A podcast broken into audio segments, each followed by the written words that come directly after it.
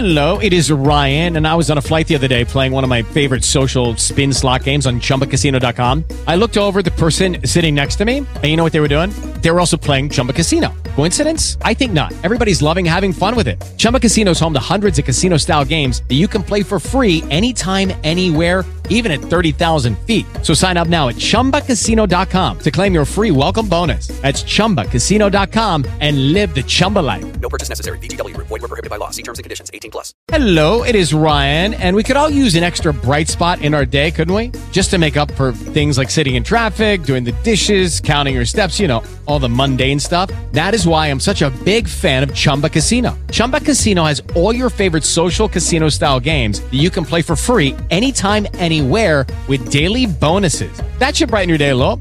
Actually, a lot. So sign up now at chumbacasino.com. That's chumbacasino.com. No purchase necessary. Group. Void were prohibited by law. See terms and conditions. 18 plus.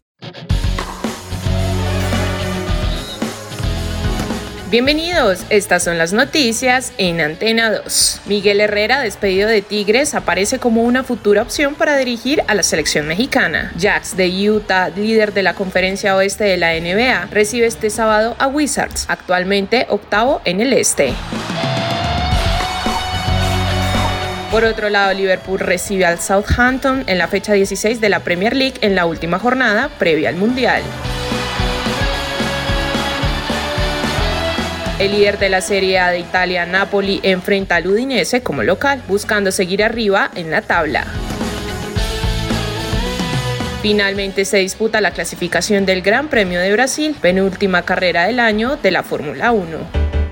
Para más información visite www.antena2.com y en redes sociales www.facebook.com slash antena2colombia slash